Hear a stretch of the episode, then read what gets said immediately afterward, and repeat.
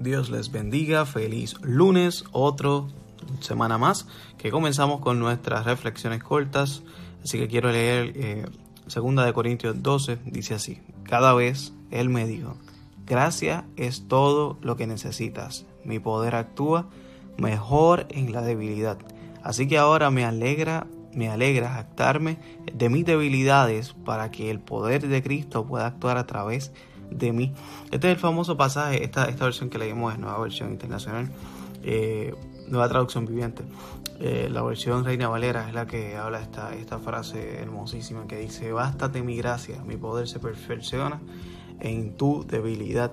Y, y realmente no sabemos qué era la espina de Pablo, no sabemos qué era lo que estaba molestando a Pablo, ese aguijón eh, o esa espina, ese malestar.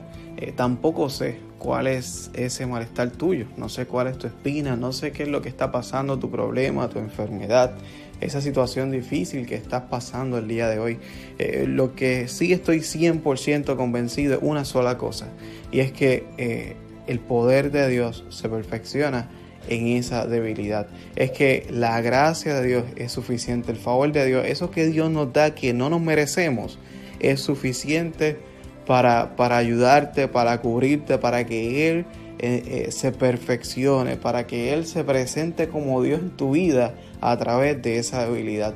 En nuestras debilidades, en nuestras insuficiencias, Dios quiere glorificarse. Dios quiere mostrarse como Dios sobrenatural, como ese Dios de amor en esa debilidad y en ese sufrimiento. Como ¿Cuándo específicamente? ¿Por qué? No lo sé, solo sé que Dios quiere presentarse como Dios en medio de tu vida.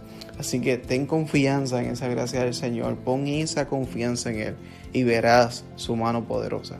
Dios te bendiga.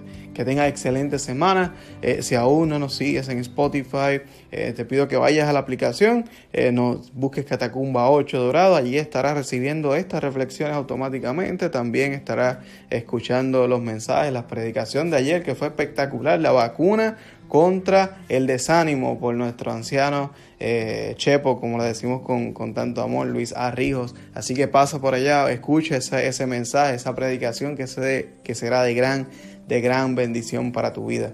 Dios te bendiga, eh, un abrazo y que tengas excelente semana.